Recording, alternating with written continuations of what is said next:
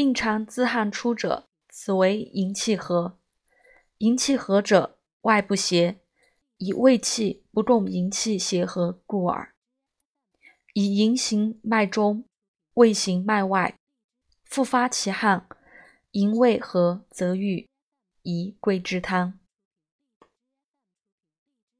病人暂无他病，时发热，自汗出而不愈者，此胃气不和也。先其时发汗则愈，宜桂枝汤。伤寒脉浮紧，不发汗，因治衄者，麻黄汤主之。伤寒不大便六七日，头痛有热者。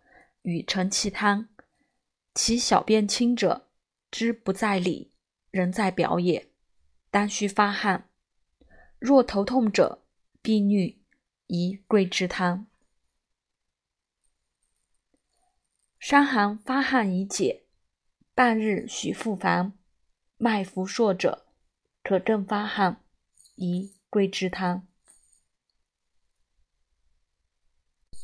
凡病。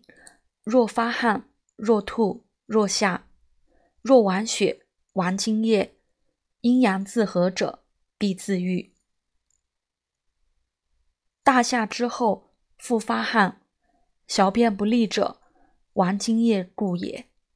勿治之，得小便利，必自愈。